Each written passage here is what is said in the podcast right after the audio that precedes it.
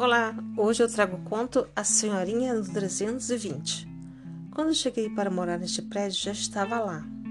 O dono da bela voz, cantor de óperas. Por várias e inúteis vezes, a tentativa de conhecer que me fascinava tanto.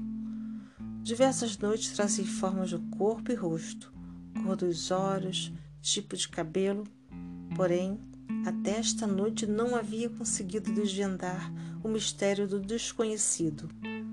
Ouvi de vizinhos o conselho de não me aproximar do 320, porque a dona era de poucas conversas e cara fechada para quem ousasse dirigir-lhe palavras. Respeitei sua vontade por muitos meses, mas hoje estava com uma coragem danada para transgredir os limites do bom senso e me arrisquei indo tocar em seu apartamento. Era tão metódica que havia câmera interfone em seu apartamento, além do que todos tínhamos na portaria.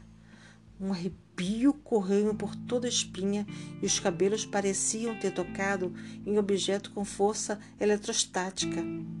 Era tarde para recuar. A voz grave me atendera, pedindo-me que aguardasse.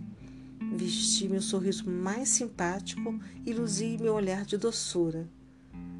Aquela senhorinha trazia-se marcas da vida nada fácil, mas me atendeu com educação. Sem meias voltas, elogiei o dono da voz, que me namorava todo fim de tarde, e manifestei o desejo de conhecê-lo. Acendeu no rosto da senhorinha aquele ar sarcástico e um tanto sinistro. Sem nada dizer, retirou-se, voltando minutos depois, trazendo em seu pulso um bonito papagaio o Pavarotti. Era ele o cantor das óperas. A ideia do meu príncipe encantado havia se desfeito. Foi então que soube.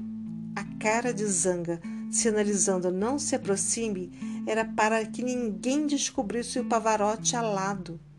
Certamente o Ibama confiscaria seu cantor preferido.